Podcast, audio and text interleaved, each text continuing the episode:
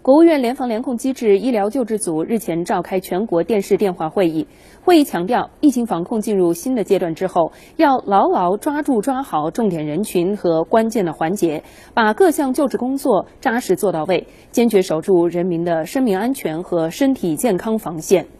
国家卫健委的相关负责人表示，目前全国的重症患者在逐渐的增加，三级医院要兜住医疗救治和生命保障的底线，全力做好老年和儿童重症患者的医疗救治。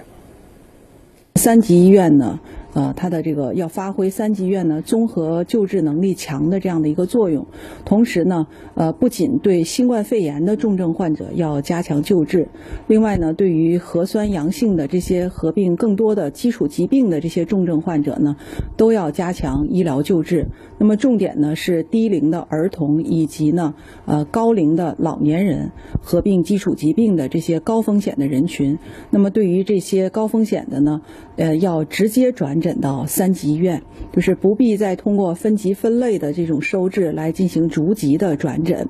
那么三级医院呢，要做好呢发热门诊、急诊和病房之间的这个衔接。那么要确保呢，在发热门诊，特别是急诊收治的这些呃重症的患者呢，能够及时收入到这个病房来进行专科的救治，或者收治到综合 ICU 进行这个呃综合的这种抢救。